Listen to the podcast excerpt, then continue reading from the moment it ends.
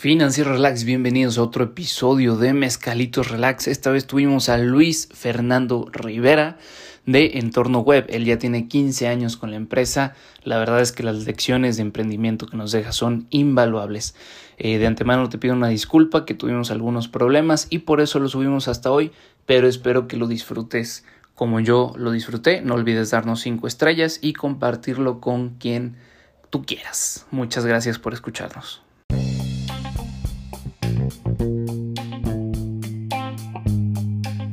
Hey, ¿qué tal? Bienvenido a Finanzas Relax.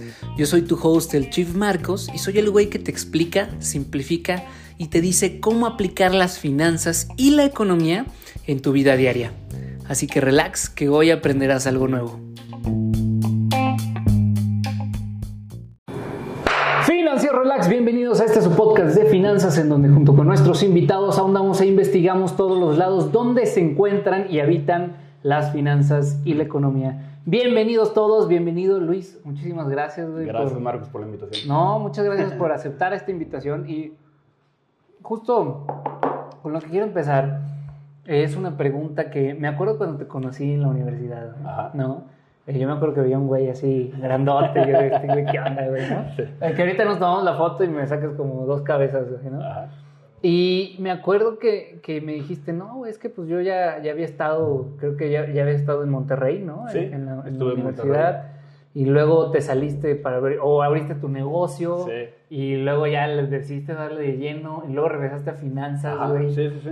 Platícame un poquito cómo fue eso, qué aprendiste. Digo, sé que ahorita, ahorita te voy a presentar, pero bueno, tu negocio ya tiene más de 15 años jalando chingón. Sí. O bueno, eso creo yo, eso, güey, ¿no? eso, eso esperamos. Eso esperamos. Platícame, güey, ¿qué, ¿qué, has aprendido en este camino, güey? Porque me llama mucho la atención tu trayectoria eh, en un sentido de admiración, ¿no? Entonces... Ah, muchas gracias. Eh, pues nuevamente gracias por invita la invitación, Marcos. Eh, pues digamos que yo empecé mi negocio siendo muy joven. Okay. pienso que desde niño siempre tuve como esa inquietud de desarrollar mis propios, mis propios proyectos y también tener como esa visión de aspirar a algo más, ¿no? Okay. Realmente nunca me vi como una persona que iba a estar trabajando como haciendo una carrera en una empresa. Eh, y precisamente eso fue como que un tema que, que, al principio para elegir la carrera, uh -huh. pues me generó como cierta incertidumbre, ¿no? O sea, okay. realmente qué es lo que debo de estudiar pues, para poder alcanzar como mis objetivos personales y profesionales, ¿no? Entonces, este, ahí decidí empezar la carrera. Como tú dijiste, estuve en Monterrey eh, cursando unos semestres. Y cuando el negocio, pues bueno, ya empezó como que a tomar un poco más de forma, que ya hubo un, un poco más de demanda de clientes o de servicios, eh, pues eh, decidí como que enfocarme un tiempo en eso. Okay. Regresé a San Luis y pues bueno, fue cuando ya nos conocimos, ¿no? Buenísimo. Que yo también recuerdo mucho esa época, pues porque la verdad es que era una época en la que estaba muy enfocado al trabajo. Sí. Y contrastaba mucho con, con pues digamos, con, con, con, el estilo o con, con las ideas que ustedes traían como que en ese momento, ¿no? Que era más como de una mentalidad de estudiante. No, pues, güey, en ese momento no sabía ni qué, ni qué chingados, güey. De hecho, digo, yo, pues, o sea, el primer semestre, segundo semestre, empecé en otra carrera y luego ya fue que me cambié a ¿Ah, finanzas. ¿Ah, sí? Sí. ¿Estabas en qué? En innovación y dirección de negocios con el Chilín, justamente. Ah, muy bien, no sabía eso. Sí, sí, sí, entonces sí, la verdad no tenía idea. Y me acuerdo que, digo, eh, me, me, acuerdo que me llamó mucho la atención y que ya platicamos, y bueno, también eh, eras muy callado, güey. Sí. Digo, bueno, ahorita a lo mejor ya porque nos conocemos más, ¿no? Pero creo no, que... sí, creo, creo que sí era muy, o sea, creo que era más introvertido en esa época, Ajá. era más reservado, y también por lo mismo de que eh, yo iba nada más como que a cumplir con el requisito de, de la carrera. De la clase, ¿no? O sea, como que a veces, este, sí era un poco, digamos, como reservado, ¿no? O a lo que iba a la clase, o a lo que iba al proyecto, o a lo que iba al examen, ¿no? Entonces, Yeah. no, no me quedaba en el TEC ahí de que a, Sí. a platicar, ¿sabes, no? Entonces, Claro. creo que también fue un poco por eso. Y creo que también en los últimos años como que me he vuelto una persona un poco más este, social, un poco más eh, extrovertida. Te he visto que ya estás en yoga, güey. sí, con muchas cosas. No, qué fregón. Como has visto el, el cuate este de. Ay, ¿cómo se llama esta compañía? Vodafone, creo. ¿Vodafone? Eh, que sí, la compañía de teléfono. Es que no me acuerdo si es esa. u otra, pero también es de telefonía, que el cuate también así como muy serio, y luego se fue a la India, güey, y regresó y con la greña larga y las playeras rosas.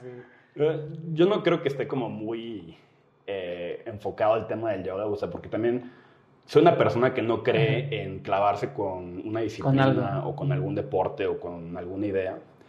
Eh, entonces como que busco obtener los mejores beneficios de cada disciplina o de cada actividad que yo realizo, eh, porque también creo que existe esa percepción de que la gente que hace yoga es como muy alivianada, más relax, y sí, sí contribuye a eso, pero no necesariamente este, te encasilla, digamos, a ese, no, claro, claro, claro.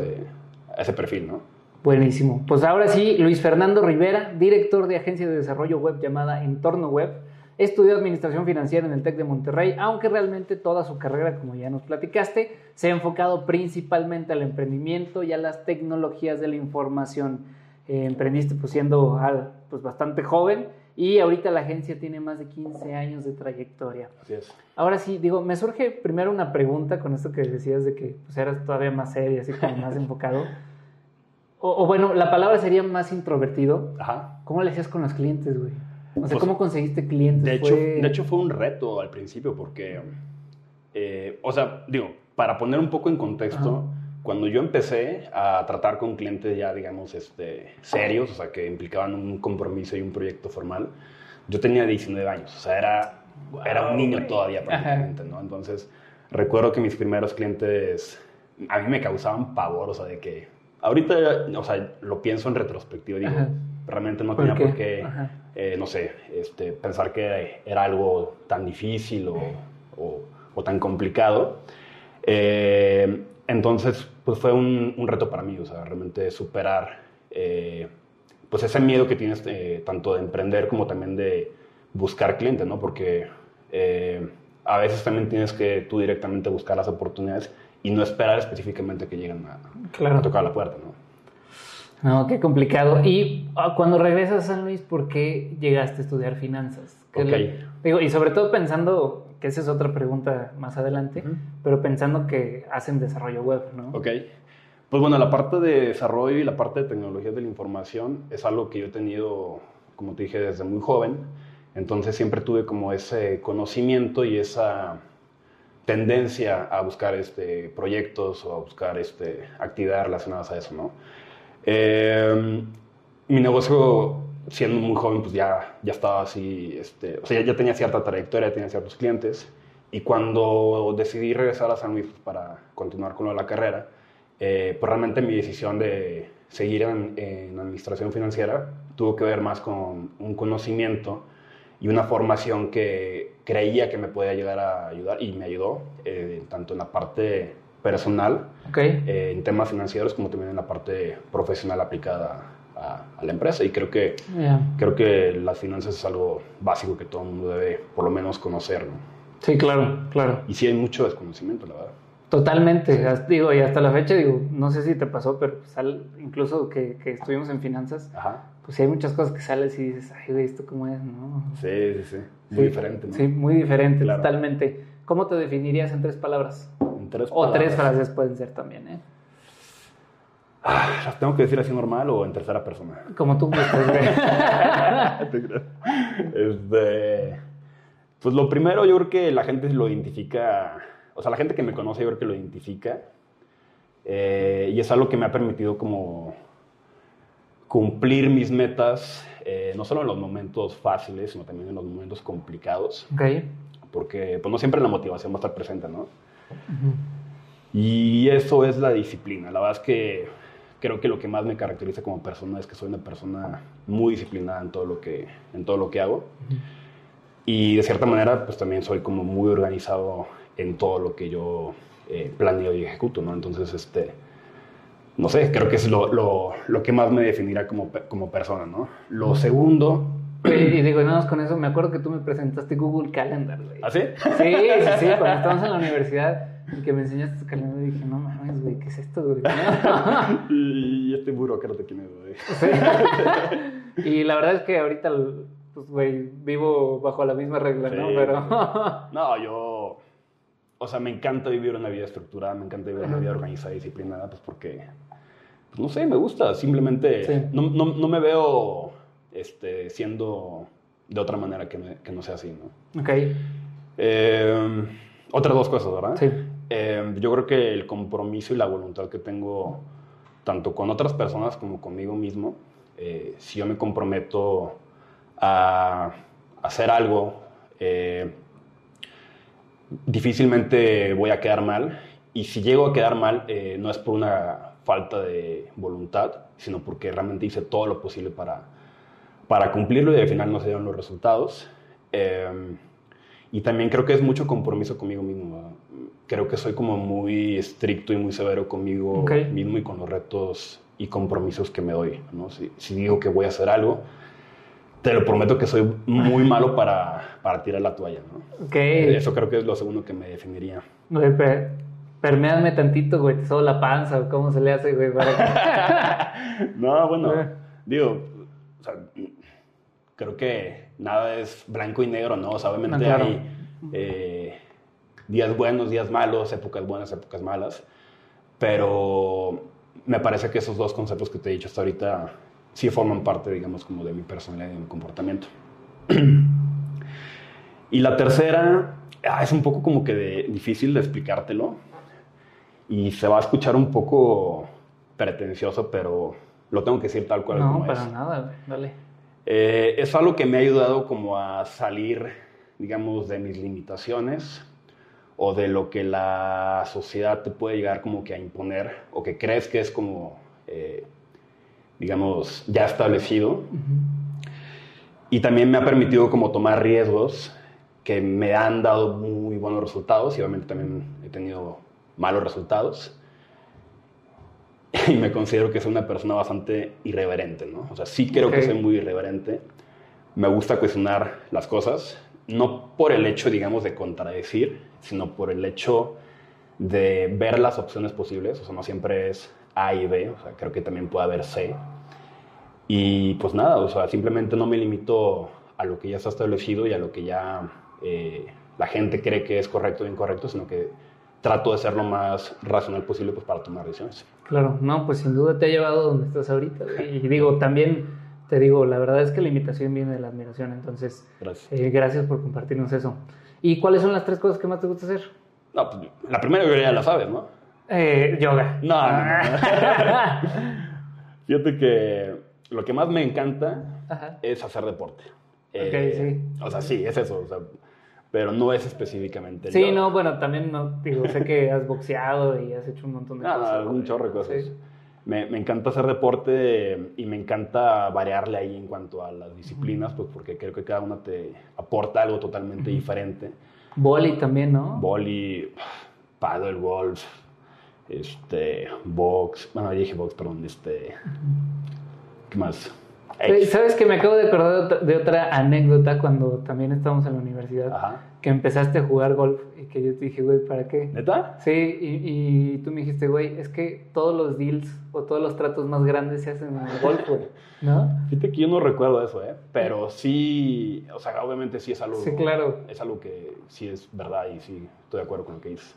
Oye, es que está cañón, güey. Y, independientemente de esa parte, digamos, como del convivio, de las relaciones para mí el golf es un deporte muy técnico. O sea, creo que es el deporte más técnico que he practicado. O sea, aquí no hay de que bases de que pierdes la, eh, la, bola de, o sea, que pierdes la mirada en, la bola o que, o que haces un mal levantamiento o el grip o cómo este, levantas este, y después ya este, conectas, ¿no? Entonces, cualquier detalle te puede como que descomponer el juego y, eso es lo que realmente me gusta a mí del golf, que te hace una persona como muy detallista en cuanto a lo técnico. eso, es lo, padre del golf, ¿no? Eh, lo segundo que más me gusta hacer eh, es algo que realmente como que he descubierto en los últimos años y es este aprender nuevas cosas. O sea, me fascina eh, conocer nuevas cosas estudiar o investigar sobre cosas que necesito saber, ya sea por uso propio o, por, o porque es conveniente pues, para algún proyecto, para algún cliente. Y de hecho es algo que también mi, mi negocio me ha como brindado, ese beneficio de poder eh, conocer a muchas personas de muchos sectores y diferentes tamaños. O sea, empresas desde, o sea, empresas que van arrancando hasta empresas eh, transnacionales, este, eh, entonces la parte, digamos, de conocimiento, de estar siempre como aprendiendo nuevas cosas y, siempre teniendo como esa, pues como esa inquietud de, de saber, ¿no? Y de, y de aprender cosas que, que, posiblemente piensas que no puedes aprender o que no deberías aprender. Eh, y cosas que ni te imaginas, ¿no? Ok, ¿como qué? ¿Qué, es lo más loco así que dices, de, he aprendido esto y... Lo más loco que he aprendido... No, eso sí no te lo voy a decir. este... te puedo poner un ejemplo del deporte, ¿no? Échalo. Este... Digo, pues yo soy una persona que ha hecho gimnasio durante muchos años, ¿no? Entonces, la gente cuando me ve, pues, dice, está alto, tiene musculatura, jamás va a estar en yoga, ¿no? Sí, claro. Y cuando yo empecé a practicar yoga, la verdad es que sí me sentí como que un poco... Toscón, güey. Sí, me, sentí como que fuera el lugar, ¿no? Dije, yo, que estoy haciendo aquí, ¿no? Ajá. Eh, y te puedo decir que, o sea, nunca me hubiera imaginado que iba a practicar eso. Llegué para mejorar mi flexibilidad y me quedé por otros beneficios, ¿no? Entonces, eh, creo que hay otras, otros mejores ejemplos que te pueda dar, pero para que sea como más claro. Buenísimo.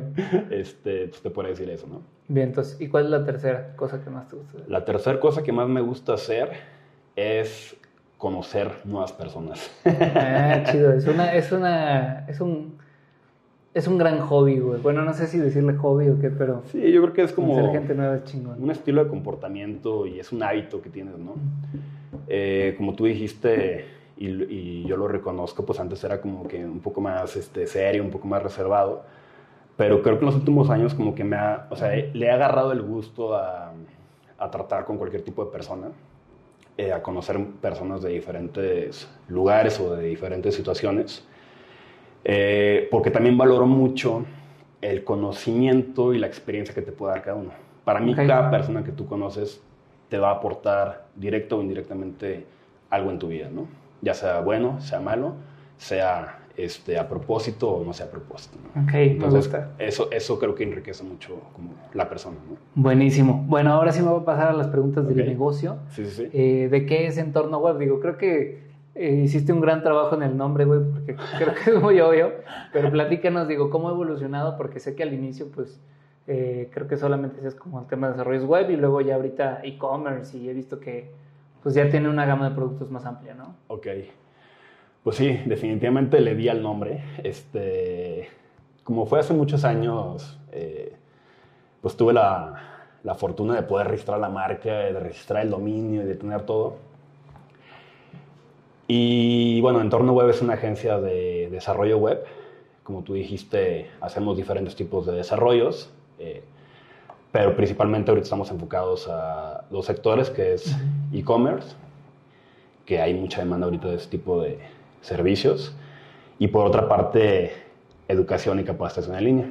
Eh, hemos desarrollado algunas plataformas eh, que hemos implementado tanto con instituciones educativas como con empresas de capacitación, y pues precisamente con la pandemia, pues este tipo de oportunidades también se expandieron, ¿no? Ok, buenísimo. Sí. Oye, y, ahora sí, ¿cómo empezaste? Me voy a regresar tantito. ¿Cómo empezaste el negocio? Digo, sobre todo ya platicamos que pues no, no tenías las habilidades técnicas, de decir, güey, soy un hacker de la NASA, güey, ¿no? Sí, sí. Eh, ¿Cómo empezaste o por qué se, digo, ya nos platicaste un poquito que pues, siempre te ha gustado como el tema de la tecnología y todo esto, y cómo fue que dijiste, vamos a hacer esto, güey? Ok. Pues mira, siendo yo adolescente, o sea, realmente lo empecé a los 19 años, pero yo desde los 16 años ya estaba aprendiendo y ya estaba desarrollando, ¿no? Okay. Entonces, siendo yo adolescente, pues bueno, ya tenía como que esa inquietud de, pues de ganar clientes, de ganar dinero, de irme desarrollando, todo ese tipo de cosas, ¿no? Em, lo empecé porque, porque mi papá me batió en un trabajo que le pedí. Ok. Me batió. Dije, oye, literal fue un verano de que, oye, este, quiero trabajar, eh, dame chamba. Nah, me batió. Dije, ah, bueno, voy a hacer mis proyectos. Y así fue como decidí, digamos, empezar a desarrollar proyectos.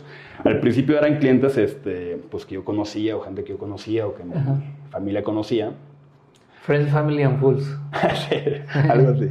Este, pero ya después eh, eh, los mismos resultados y los mismos proyectos nos fueron atrayendo nuevas oportunidades y la verdad es que ha sido, o sea, ha sido una trayectoria eh, muy enriquecedora. Mm, tanto lo bueno como lo malo, la verdad es que es una experiencia que...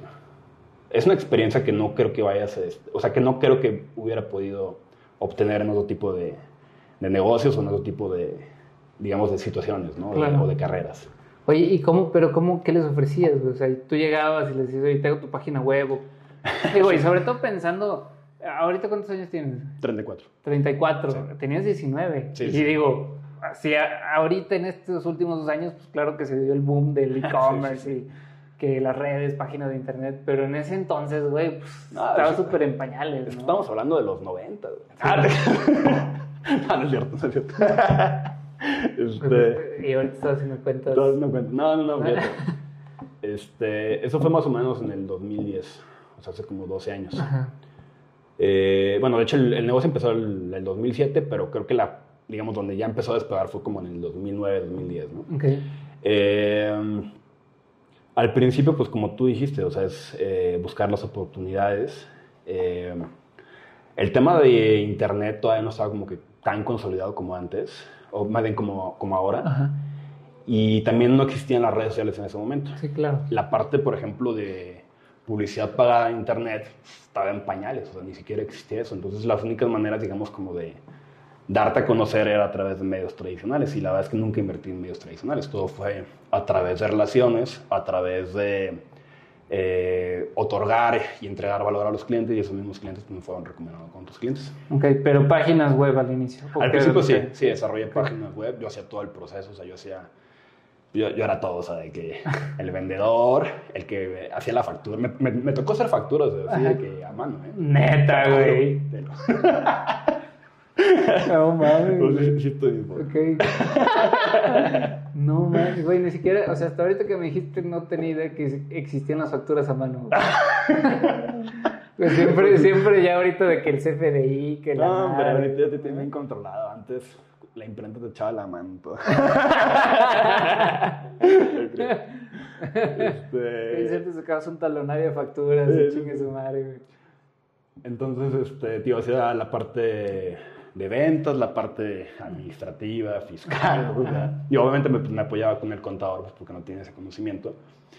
Eh, y en la parte de los proyectos hacía la parte pues, de la planeación del proyecto, la arquitectura del proyecto, el diseño del proyecto, la programación del proyecto, la entrega del proyecto. Eh, se le dan servicios como necesarios para que un, o sea, la parte del dominio o la parte del servidor también se le tenía que proporcionar ese tipo de soluciones, ¿no? Pues porque realmente lo necesitan y porque muchas veces no tenían ese conocimiento sobre el tema. Oye, y por ejemplo, digo, ahorita que dices lo del tema del dominio y del servidor, pues antes no existía tampoco de que Bluehost y... Ah, no, se estaba más limitado en cuanto a opciones de, de proveedores de hosting. Oye, qué interesante. ¿Y cuándo fue que dijiste, esto está jalando, adiós escuela, vámonos de lleno, eh, no recuerdo así como que un momento muy específico. Eh, pero sí recuerdo que hubo algunos proyectos y clientes eh, claves que me, pues que me, que me catapultaron, ¿no? que fueron clientes muy importantes. Algunos de esos clientes este, todavía me tocó ir a buscar yo las oportunidades directamente con ellos. Y de hecho, de los clientes que yo me he decidido a buscar, o sea, porque digo, ese cliente quiero que trabaje conmigo o yo trabajar con él, eh, creo que han sido los clientes más importantes, eh, sobre todo al, principio. ¿no? Entonces, este, en ese momento, pues bueno, eh, se empezó a conocer más como que los servicios. También fue como que madurando un poco más el mercado en cuanto a la demanda de servicios digitales. Y pues bueno, en ese momento aumentó también el trabajo y obviamente pues, decidí enfocarme en ese momento al negocio. Qué fregón. Y, digo, sobre todo, y justo vengo ahorita, estoy eh, eh, ayudando a una amiga que justo pues es repostera y todo, y ahorita dice, oye, ahorita estoy dando clases, pero pues ya el negocio de los pasteles pues ya me está comiendo el mandado, entonces como que no se animan. ¿Tú tuviste algún momento en decir, vámonos, güey?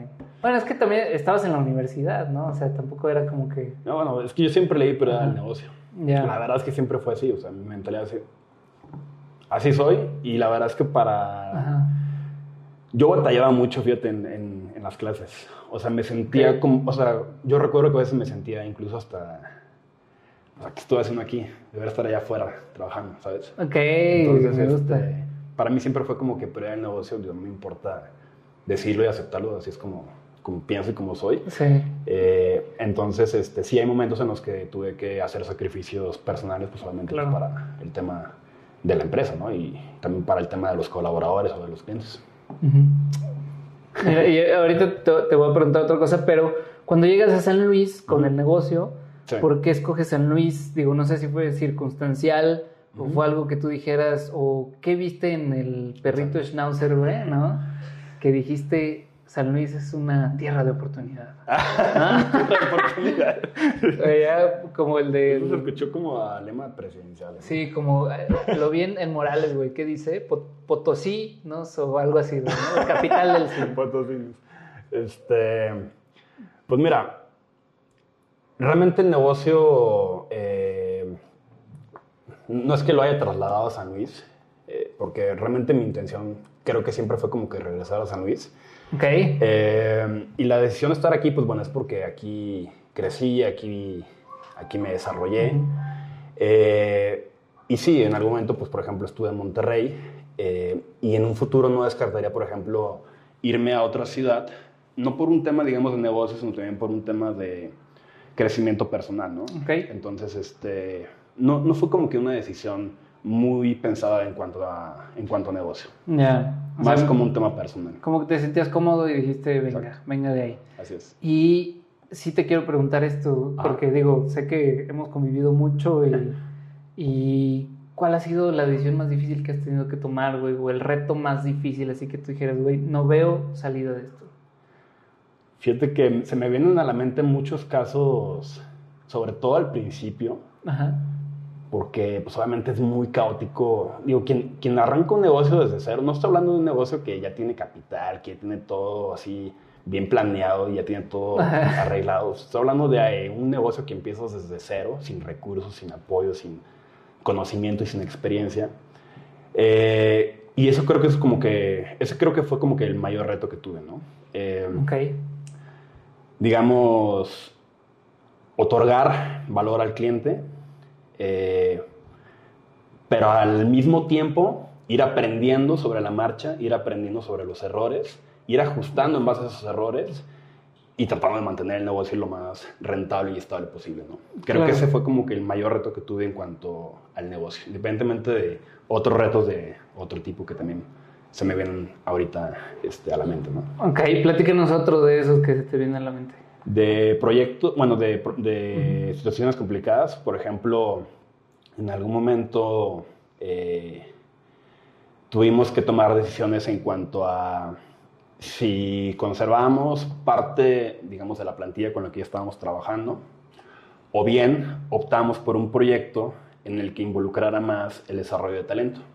Entonces, este, sí fue un reto importante porque, pues bueno, nosotros ya estábamos como que acostumbrados a trabajar de cierta manera y con cierto tipo de personas y apostarle al talento joven, eh, me parece que fue como una buena decisión en su momento. Me, me acuerdo del cambio, ¿eh? Sí, sí, sí. Digo, la verdad creo que eh, fue muy notorio. Eh, y digo, siempre siento también que te has mantenido en la vanguardia. También me acuerdo que la vez que me presentaste los entornos web, eh, me mostraste una página de la India, güey. ¿De la India? Sí. Y me dijiste, güey, como estos güeyes queremos ser. Ah, ya. O sea, como una referencia. Ajá, como una referencia. Sí. Pero creo que evolucionaste mucho y ahorita digo, me gustan mucho los posts que hacen y todo eso. Ah, pero supongo que es como este cambio, ¿no? Del que hablas de más joven, digo, desarrollar talento. Que me imagino que es complicado, güey, ¿no? Ah, ¿Qué cosa? O sea, desarrollar, talento. Fíjate que sí es difícil, pero es muy redituable. Porque, bueno, más adelante igual platicamos sobre otro tema que también es muy importante tomar en cuenta para ese tipo de decisiones. Pero desarrollar talento, pues obviamente te va a traer, eh, bueno, va a implicar más bien tiempo, va a implicar recursos. Pero si ese talento está alineado a la filosofía de la empresa, está contento con la empresa y la empresa, y la empresa está contento con él, y tú lo desarrollas además, pues va a ser, eh, para mí van a ser colaboradores eh, motivados, colaboradores eh, productivos y que siempre van a tener como que la camiseta bien puesta, ¿no? Y creo que eso también como que lo valoran mucho las generaciones, las nuevas generaciones, ¿no? El sentido de pertenencia y el sentido también de, de sentirse identificado con la filosofía empresarial. Ya, claro. ¿Cómo fue la pandemia para tu negocio? Ah, para mi negocio, ok. digo, en sí todo el entorno, porque me imagino, pues obviamente hay una dimensión personal, luego hay una dimensión de decir, güey, pues todos a su casa, digo, porque yo sé que ustedes, por lo menos hasta hace poco, trabajaban pues, en oficina, ¿no? Tenían rentados una casa, no me acuerdo. Sí, sí, sí. ¿Cómo fue? Pues mira, antes que nada, lo de la pandemia, digo, es un caso, fue un, acontecimiento que la verdad eh, no nos hubiera gustado que hubiera pasado a nadie. Sobre todo, pues porque muchas personas perdieron, o sea, algún familiar o algún amigo cercano. Afortunadamente para mí, pues bueno, no, tuve esa mala experiencia.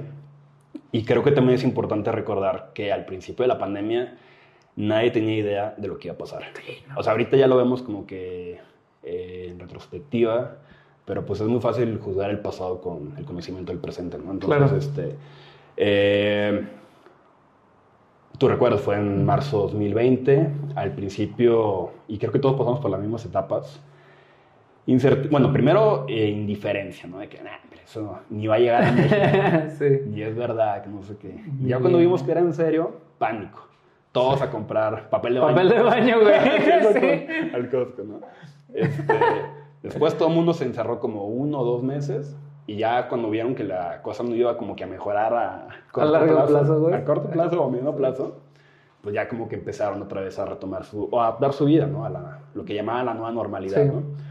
Eh, cuando pasó lo que te comenté en cuanto a que hubo pánico e incertidumbre, muchos de nuestros clientes y los proyectos que estábamos este, llevando en ese momento se detuvieron porque había mucha incertidumbre económica. Entonces las empresas este, recortaron al máximo los presupuestos y pararon inversiones que no consideraban en ese momento como 100% indispensables, ¿no? Sí. Eh, eventualmente cuando sucedió ya, este, bueno, eventualmente cuando la situación eh, nos hizo ver que teníamos que seguir trabajando, pues porque la economía no, iba se puede parar. No, se puede parar exactamente. Eh, fue cuando otra vez empezamos a tener una demanda de servicios digitales. Ya, y sobre todo me imagino, digo, porque a lo mejor a una empresa grande... Eh, muy establecida, pues es difícil eh, decirle, oye, pues es que tu proyecto digital hoy más que nunca es importante, güey, ¿no? Pero no sé en qué momento viste algún cambio en los clientes que dijeras, güey, ya se dieron cuenta que esto sí es prioridad o... O sea, como te dije, o sea, cuando yo arranqué, eh, de cierta manera tuve que hacer como que una labor de evangelización sobre la sobre los beneficios que podía llegar a tener la tecnología o el desarrollo de las tecnologías de la información para las empresas Ahorita ya es bien fácil, o sea, ahorita ya todo el mundo sabe cuáles son los beneficios, ya todo el mundo hace videollamadas en Zoom, este, ya todo el mundo paga sus servicios en Internet. Entonces, este, creo que ahorita ya es como más accesible eh, y más aceptable, digamos, el uso de las tecnologías, ¿no? Claro, claro, claro. Eh, me voy a pasar un un poquito a, las preguntas más financieras que me interesa saber bastante. Eh, ¿Cómo administras tu negocio al inicio? Digo, nos platicabas del tema del contador.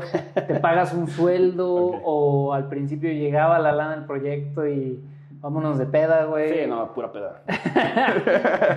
¿O cómo, cómo, lo administras al principio, güey? Digo, aparte tú empezaste súper joven, güey. Sí. Pues Yo me hubiera tomado todo ese dinero, no, No, Afortunadamente nunca soy una persona alcohólica. Ok. Creo, que esto ha sido lo más que he tomado alcohol en los últimos seis meses. no te creas. Este, ya, ya sentiste mal. Este, sí, lo ideal es tener un sueldo. Un sueldo que esté como dentro del rango aceptable o adecuado tanto para tus necesidades personales como también la capacidad o las necesidades de la empresa, ¿no? Pero la realidad es de que cuando arrancas, a veces este, no siempre tienes como esa estabilidad o esa solvencia o esa liquidez por diversos factores, pues por malas políticas de, de cobro o, o, por ejemplo clientes que se retrasan en los pagos o cualquier este imprevisto que no tenías así como que eh, en la mira, ¿no? Entonces, este, sí creo que al principio uno como dueño pues tiene que sí establecerse como que un límite o un sueldo acorde a eso, pero también debe entender que muchas veces va a tener que ser flexible y adaptarse a diferentes circunstancias. Claro. ¿Y, y crees que, digo, obviamente al inicio pues es complicado ponerse un sueldo, güey, por lo mismo que dices? Sí. Eh, pero ¿crees que es importante respetar esa parte del sueldo? Sí, definitivamente, porque si no estás poniendo en riesgo la salud financiera de la empresa, ¿no? Entonces, este, si pone los intereses personales sobre los de la empresa, seguramente la empresa va a tener problemas financieros. Oye, la siguiente pregunta es, ¿cuál es el hack definitivo para contratar a alguien? Porque una, sé que de entrada, por ejemplo, algo que yo no veía es que, digamos que en temas de CAPEX, pues te vas mucho más arriba, ¿no? O sea, un empleado de lo que es su sueldo te cuesta un 10 a un 14% más por eh, seguros, SIMS, etcétera, etcétera. Y aparte sé que, digo, pues tú contratado mucha gente, ¿no? Sí. Este, incluso creo que yo estuve unos mesecillos ahí contigo, un verano, güey, ¿no? verano. No, y, pero también sé que has tenido mucho éxito en el sentido de que ya hay gente que lleva muchos años contigo y siento que es una parte financiera importante, sobre todo porque, y, lo veíamos mucho en la pandemia y era algo que me llamaba mucho la atención estudiarlo, porque creo que, por ejemplo, en la pandemia las empresas veían el número más gordo en, la, en el estado de resultados, güey, pues es la nómina, ¿no? Ajá, sí, sí. Y como que es bien tentador decir, pues de aquí, pero también siento que es contradictorio en el sentido de que, pues si quieres ganar más o mantener la productividad, pues necesitas pues, esas manos, güey, ¿no? Entonces, ¿qué nos dirías sobre el tema de, la gente? Pues como tú dijiste, la verdad es que eh, hemos conocido a muchas personas que han pasado por la empresa. Eh, a todos, de cierta manera, les he admirado ciertas cualidades o ciertas este, cosas y, como te dije, he aprendido de todos. No creo que exista como que un hack definitivo para contratar a una, a las personas o a los colaboradores dentro de una empresa, porque creo que depende mucho del giro del negocio, depende mucho del mercado, de su modelo comercial, de su modelo operativo, eh, de sus clientes. Eh, no es lo mismo, por ejemplo, contratar a un abogado a contratar a un médico, o sea, sí son como que cosas como totalmente diferentes. Pero sí creo que puede haber como que un tip o una, una cualidad que de la que he estudiado, o sea, de, la que he estado eh, leyendo y de la que he estado aplicando y en la que realmente creo. Y eso te va a evitar este, lo que tú dijiste, eh, fuga de talento, eh, digamos, este, una, mayor tasa, una mayor tasa de retención de clientes, tener también colaboradores satisfechos, contentos y comprometidos. Y es algo que también como que muchas veces se olvida o que piensa que es como que ah, esa cosa eh, no es importante o es puro rollo, ¿no? Pero está muy mal este, valorada y creo que es la filosofía corporativa. Si tú contratas personas, bueno, para empezar, si tú defines bien tu filosofía corporativa, defines bien en qué crees, qué es lo que haces y cómo lo haces, y atraes a las personas que estén alineadas o que coinciden con esa filosofía, difícilmente van a salirse de la empresa por un tema, digamos, este, de incompatibilidad. O sea, no es ahí. Puede haber otros factores, claro que sí, o sea, una mejor oferta, este, cualquier decisión personal o profesional. Pero bueno, creo que como, o sea, para mí como, como experiencia o en mi trayectoria, eh, contratar en base a compatibilidad de la filosofía eh, corporativa eh, es una de las mejores acciones que he hecho hasta ahorita. ¿Y cómo lo haces? O sea, en, en la práctica, ¿cómo se ve? Eh, por ejemplo, decir, si yo, mi filosofía es, eh, hacemos eh, macetas de bambú al menor costo, con la mejor calidad, güey, ¿cómo se ve una entrevista con el el güey que hace las madres de plástico. Es, que realmente no estoy definiendo nada de la filosofía, o sea, con lo que me estás diciendo. Ok. Yo más bien me refiero, por ejemplo, a si una empresa tiene como ese perfil creativo y una persona que es como muy organizada, muy estricta muy cuadrada, entra una empresa que es como muy abierta, ¿no? Entonces, claro que va a haber incompatibilidad, ¿no? o sea, te refieres más como al tema del etos, ¿no? O sea, como eh, de por qué hacen lo que hacen. Sí, exactamente. O sea, empatar con la filosofía de la empresa, que es la misma filosofía que, en la que los colaboradores creen.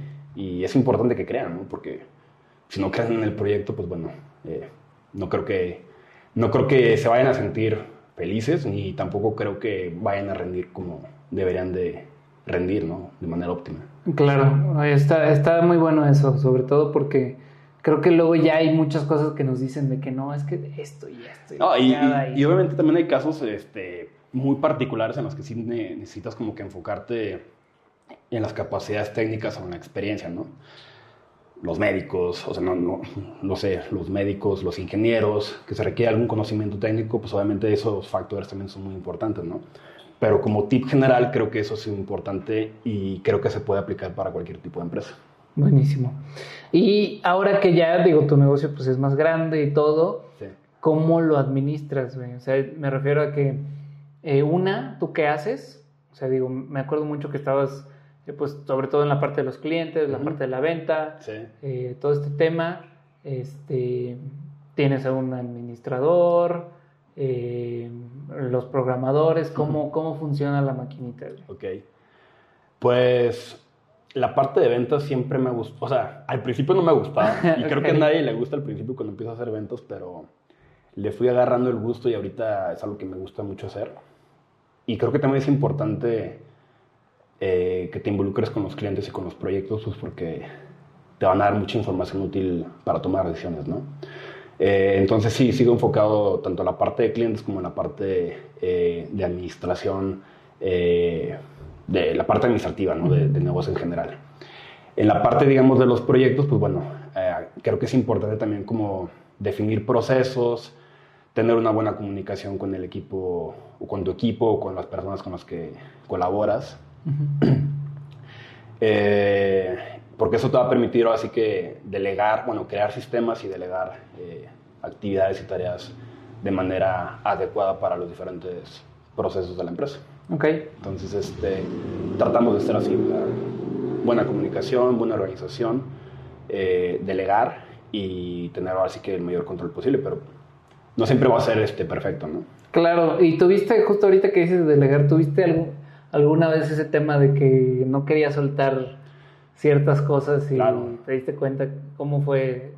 O platícanos alguna anécdota que dices, esto sí... De que no, de que no quería soltar. No quería soltar algo y... Pues es que en algún momento así fue de que ya, o sea, tengo que dejar de, tengo que dejar de meterme en los proyectos porque tienes que enfocarte en otras cosas, ¿no? Eh, entonces, eh, ahí como que dije, no, la verdad es que no, o sea, yo, yo quiero estar ahí pues porque para mí es importante y porque creo que ahí es donde puedo llegar a aportar también valor para la empresa, ¿no? Eh, y por ejemplo, hubo una, una ocasión en la que, en la que contratamos a una persona que su rol iba a ser pues prácticamente directivo. Entonces ahí fue como que un cambio muy radical en cuanto a lo que yo hacía, porque tuve que dejar muchas cosas de las que yo hacía en ese momento. Y esa decisión no la tomé yo solo, simplemente fue una decisión que se tomó eh, con otros socios en su momento. Eh, y, y, no fue una buena experiencia. Ok. no o sea, sí fue una buena experiencia porque aprendimos muchas cosas, pero fue, fueron errores que se cometieron y, que no volvería a cometer definitivamente. Buenísimo, como que chocabas mucho. Tenía mucha compatibilidad con él en muchos aspectos, pero por lo mismo que éramos muy parecidos, también tendíamos a, a, chocar mucho, ¿no? Sí, sí, sí, sí pasa. Este, nada, digo, no, no, pasó nada y, y, como te dije, me sirve como, me sirvió como experiencia eh, pues para lo que ya conozco, ¿no? Buenísimo. ¿Cuál es el hack definitivo financiero que le darías a un emprendedor? El hack definitivo. Sí, ¿cuáles son a lo mejor si quieres lo, lo que más se te venga a la mente o las tres cosas que digas financieramente en mi emprendimiento, estas son las tres cosas que más me han servido. Ok, ¿te refieres como indicadores o a tips en general? Pueden ser tips o pueden ser indicadores. Ok, pues lo primero yo creo que sería eh, identificar saber identificar bien cuál es la deuda buena y cuál es la deuda mala dentro de una empresa, ser conscientes de que la deuda buena, pues bueno, contribuye a entregar el valor este, a tus clientes y a que sigas creciendo y la deuda mala, pues no te va a generar nada, ¿no? Solo va a ser ahí un, una pérdida, ¿no?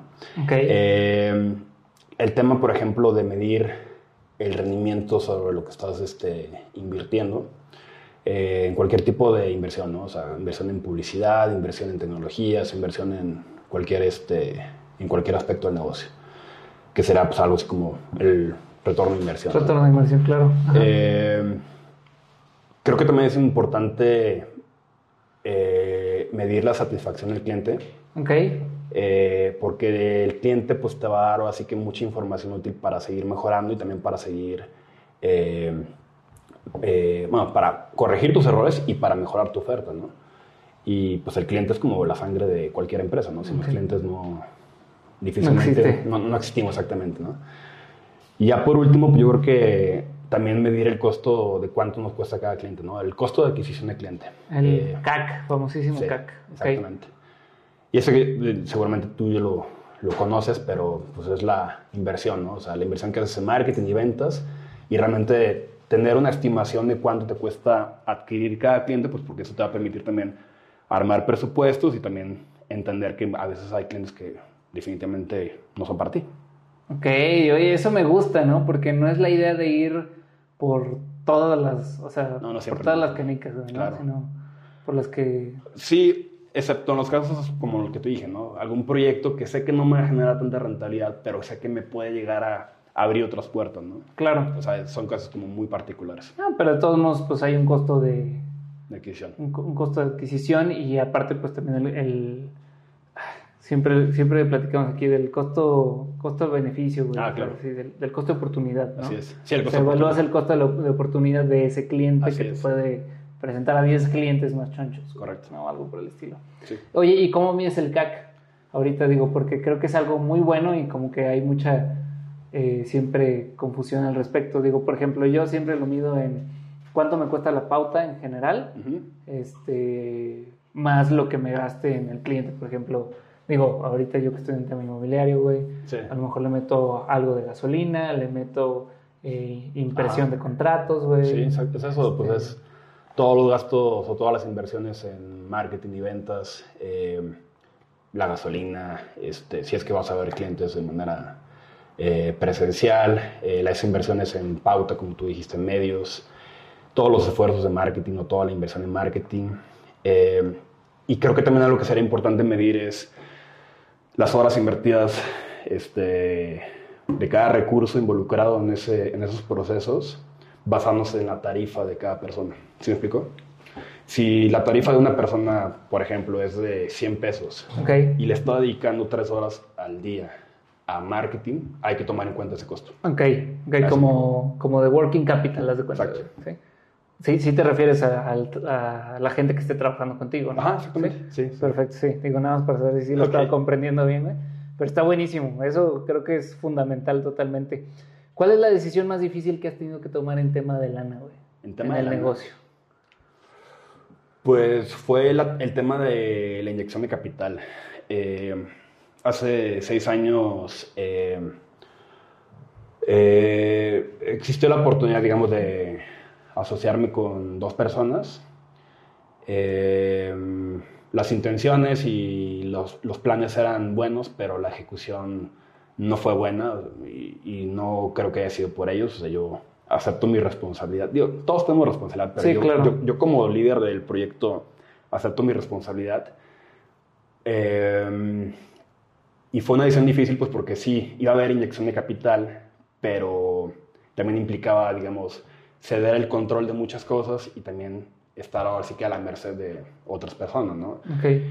Y eso también fue un buen aprendizaje para mí en cuanto a temas de inversión, ¿no? O sea, si vas a tener un socio, el capital es importante, pero también el aspecto humano y cómo vas a desenvolverte y cómo vas a trabajar con las personas es muy importante, ¿no? Ya. Y digo, me imagino sobre todo que ha de haber sido difícil porque dices, pues, que estas personas, pues, también pues eran buenas personas y todo, y al final pues el proyecto es el que no... Sí, o sea, el problema no, es... Sí, o sea, no, no, creo que haya sido un tema así de, de, maltrato o de mala relación, simplemente las cosas no se dieron y pues cuando los resultados no se dan, pues obviamente es complicado mantener un proyecto, ¿no? Sí, claro, totalmente, buenísimo. Eh, ¿Cómo manejas la vida? Digo, a lo mejor esta no es tan financiera, güey, pero ¿cómo manejas la vida familiar y de negocios, güey? Pues mi esposa y mis hijos no se han quejado hasta ahorita. Porque no tengo. porque no tengo. Este... Eh, por si alguien quiere salir con él, ahorita nos va a pasar su número, güey. este... Fíjate que eh, no es complicado porque mis papás y la familia de mi hermano, todos somos gente ocupada y productiva entre semana. Igual yo estoy 100% enfocado en mis actividades. Ok. Entonces, este, los fines de semana, pues ya es cuando tengo como más eh, trato y convivo con ellos, ¿no? Eh, pero sí es, es un hecho que cuando tú arrancas un, un proyecto, una empresa o un negocio, eh, muchas veces vas a tener que sacrificar tiempo personal, este, pues porque se tiene que cumplir con algo de, la empresa, ¿no? Y por otra parte, también tienes este beneficio de que cuando las cosas ya están bien establecidas, vas a tener más tiempo y más disponibilidad pues, para dedicárselo a ti mismo, o sea, para dedicártelo a ti mismo o, para dedicárselo a tu familia o a tus amigos o, con quien quieras compartir tu tiempo, ¿no? Eso creo que también es, o sea, son los, los, dos lados de la moneda, ¿no? Sí, claro. Buenísimo. Eh, te iba a preguntar cuáles son los indicadores clave que cualquier emprendedor tiene que tener en mente en su negocio. Digo, ya nos platicaste un poquito de que, eh, pues sí, o sea, ver qué tan contento o satisfecho está el cliente. Este, pero qué otras cosas dices, oye, esto sí es fundamental, O sea, por ejemplo, no sé si algún crecimiento de ventas, eh, ya nos platicaste del CAC, ¿qué otra cosa sí te... Sí, pues creo que también puede ser eso, o sea, realmente eh, qué tanto ha crecido las ventas o cómo se ha crecido en ventas durante los últimos periodos o con lo que se, o con lo que se quiera comparar. Eh, ay, ¿qué otro te iba a comentar? Se me fue la idea, este, no, no. Pero pues puede ser cosas este, relacionadas, por ejemplo, al tema fiscal, que también es muy importante. O sea, realmente saber dónde estás parado en cuanto a deducción fiscal. Este, y más ahorita que las regulaciones fiscales ya son como más estrictas, cada vez más estrictas. Entonces, este, creo que se puede hacer como que otros dos indicadores que... Digo, hay muchísimos indicadores. Sí, claro. Y también depende mucho de, pues, de, cada empresa, ¿no? Y de, qué es lo que quiera medir también. Buenísimo. Sí. ¿Cuál ha sido tu error financiero más grande? Mi error financiero Este puede ser negocio o personal, ¿eh? Lo que nos quieras Sí, güey. Me gasté la tarjeta en Las Vegas, güey, y ahorita me persiguen unos vatos de tres metros, güey. no, fíjate que eso sí pasó, pero no lo quiero compartir aquí. no, está bien, está, se vale, güey, ¿eh? No, no, es, es broma. Van a pensar que es verdad. este, no, definitivamente he cometido muchos errores financieros.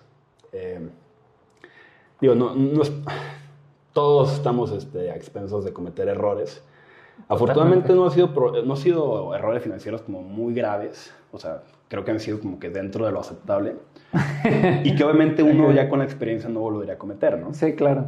Eh, y lo que te voy a platicar creo que no es un error, porque, como te dije, las intenciones fueron buenas, el plan fue bueno, y la ejecución o la acción fue errónea. Entonces, este, definitivamente el mayor error financiero que he cometido fue asociarme con, con estas personas, ¿no? Ok. Eh, pero no lo veo como un error, sino lo veo como... Pues un aprendizaje. Un riesgo que se tuvo que tomar y la cosa no salió bien, simplemente. claro, y digamos, pues perdiste la lana. Digo, sí, sí, sí, claro, sí, sí. O sea, sí, sí hubo pérdida de todas partes, ¿no? Sí, sí.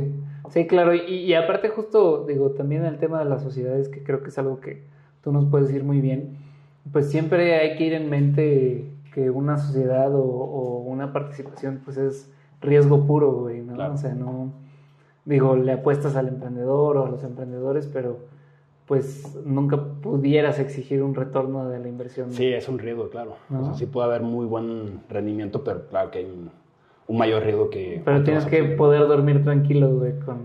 Sí, claro que eso, eso, es lo mejor, dormir tranquilo. Me voy a pasar a la parte final, güey. La verdad ha sido muy, muy muy estimulante, güey. Tenerte, por acá, güey. Igualmente. En el sentido, mental, ¿no? Ah, ah, También. güey, platícame, ¿cuáles son tres cosas que crees que todo mundo debería de saber, güey? ¿En temas personales o de negocio? En lo que tú quieras, güey. Así, en el estuche de monerías son tres cosas, así. Ok. Lo primero es algo que yo creo que todos olvidamos Y Ok. creo que, digo, todos lo sabemos, pero todos lo olvidamos y no somos conscientes de eso. Vivimos nuestra vida de manera muy autómata, pensando que nunca va a suceder, pero va a suceder. Ok. ¿Qué es? Nice. Memento mori, güey. Exactamente, ¿Ah? es eso. O sea, yo creo que algo que siempre hay que tener presente todos los días es, en algún día te vas a morir, ¿no? Algún Sí, día sí. vas a morir.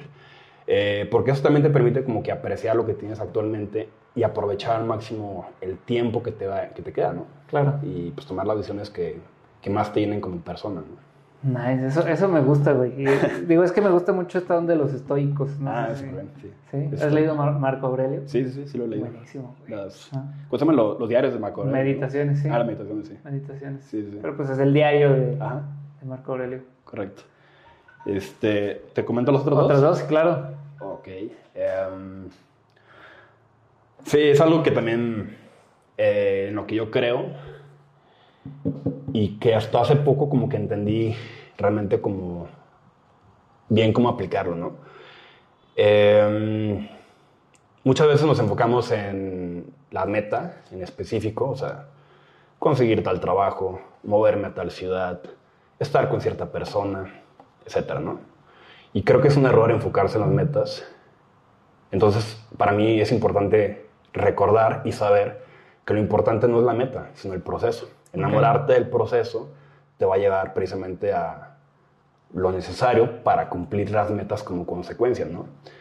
Porque también muchas veces las metas pueden llegar a cambiar o las metas pueden fracasar y pero eso te puede dar información útil pues, para seguir mejorando, pues, para seguir adelante y eventualmente, pues bueno, tal vez no conseguir la misma meta, pero sí conseguir este, algo similar a eso, ¿no? Entonces, para mí es muy importante como disfrutar el proceso, disfrutar el, el journey, por así decirlo, Claro. y no tanto enfocarte específicamente en la meta, ¿no? Eh, y me imagino, digo, sobre todo que es complicado, eh, digo, en, en tu situación siendo pues muy como muy cuadrado, güey, ¿no? Ajá. O sea, no sé si luego te da, o te daba más bien, digo, ahorita sé que estás ya en, en, en una, en una onda diferente. Soy nuevo yo. un nuevo tú, güey, ¿no? Yo y la madre. Pero luego no te daba como ansiedad, güey, así de que de repente lo que no puedes controlar y así. Ah, claro. Me, me imagino que es complicado. Digo, güey, yo, yo lo vivo y para mí es bien complicado. Yo todos los días me pregunto si no estoy cagando, güey, ¿no? Yo Pero- también, creo, también creo que todos somos muy severos con nosotros mismos, ¿no? O sea, creo que nuestros principales eh, jueces somos nosotros mismos, ¿no? Entonces, casi siempre tendemos a tener esa, ese pensamiento de que no soy suficiente o que no puedo hacer esto o de que la estoy cagando como tú dijiste, ¿no? Ajá. Entonces, este, eh, para mí, como te dije, es importante enfocarse más en el proceso y más en el, en el viaje que tienes que llevar este, para cumplir ese proceso eh, y no específicamente en la meta, pues porque la meta no siempre se va a cumplir. No eres la meta. No eres la No meta. era la meta, o sea, entonces no, no siempre se va a cumplir y muchas veces este, puede llegar incluso a cambiar, ¿no? Durante la marcha. Sí, claro. ¿Y cuál es la tercera cosa, güey? La tercera cosa. mm, pues la tercera cosa que todo el mundo debe ser como que consciente es de que en 30 años a nadie le va a importar quién eres, ni lo que hiciste. chingón, Eso es importante también como que tenerlo presente, ¿no? No importa lo que hayas hecho, no importa quién seas, en 30 años a nadie le va a importar eso. Entonces, toma las decisiones este, arriesgadas, toma las decisiones este, importantes, toma ese riesgo. Y muchas veces eh, vas a tener que dar todo de ti para poder cumplir con esa meta, pero por experiencia propia te digo que cuando tú le dedicas todo tu tiempo, empeño y recursos a una, a una tarea o a una actividad y la cumples, es una de las mejores satisfacciones que puedes este, tener en la vida, ¿no? Entonces, este, para mí es importante también tener presente, pues, de que debes de tomar riesgos y de que a nadie le importa, o sea, Sí. estás tú aquí nada más, ¿no? Ajá. Chingón, chingón, güey. Me, me encanta esto, güey. Y la, la última pregunta, bueno, penúltima pregunta, Sí. o bueno, ¿dónde te, ¿dónde te puede encontrar la gente? güey? O sea, si quieren encontrar tu empresa o así, ¿dónde te pueden encontrar? Mm, Pues bueno, pueden encontrarnos en redes sociales o pueden entrar directamente a la página web que es www.entornoweb.mx. Y bueno, a mí me encuentran en, en Instagram, ¿no? ¿Cómo te encuentras? Luis Fernando Rivera. Luis Fernando Rivera. Correcto. Y por último, si hoy fuera el último de tu vida, ¿cómo lo pasarías? Ah, qué buena pregunta. Momento morir. Fíjate que durante los últimos años sobre todo los últimos dos años, em, como que he hecho más cosas de las que normalmente hacía, ¿no? O sea, me he estado saliendo como que un poco de las actividades que normalmente hacía y también le he dado un poco más de prioridad a mi persona, ¿no? No siento que me haga como que falta hacer algo. Posiblemente por ahí tal vez viajar un poco más, aunque tampoco fui como muy severo conmigo pues, porque hubo ciertas limitaciones por lo de la pandemia, pero sí es algo que me gustaría como que hacer. Entonces, eh, yo creo que si supiera que es mi último día de vida, eh, lo viviría, digamos, este, de una manera eh, tranquila. O sea, no haría algo así de que, ay, me voy a levantar paracaídas.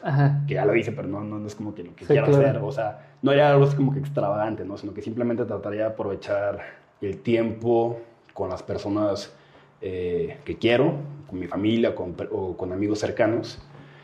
Y tal vez tratar de hacer las paces eh, con personas con las que creo que puedo, con las que creo que necesito hacer las paces o con las que creo que ellas necesitan hacer las paces conmigo sentarme, escuchar música y aceptar así que con plenitud. Ahí nos, ahí nos fuimos, güey. exactamente. Chingón, güey. Muchas gracias por aceptar esta invitación. No, a ti. Me nutre mucho escucharte, güey. digo, ya te, ya te había platicado también que, que me sirve mucho también esto y digo, con todos los emprendedores que hemos platicado luego, platicamos mucho de este tema, güey, ¿no? Este, que el emprendimiento pues va mucho de la mano con este tema, como eh, también espiritual, personal. Claro. sí, es muy importante seguirte desarrollando como persona. Y pues te agradezco, güey. No, gracias por la invitación. Uh, saludcita. Salud.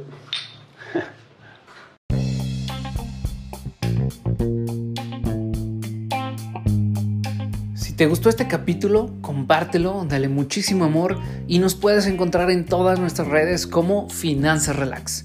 Espero verte pronto por aquí y muchas gracias por escucharnos.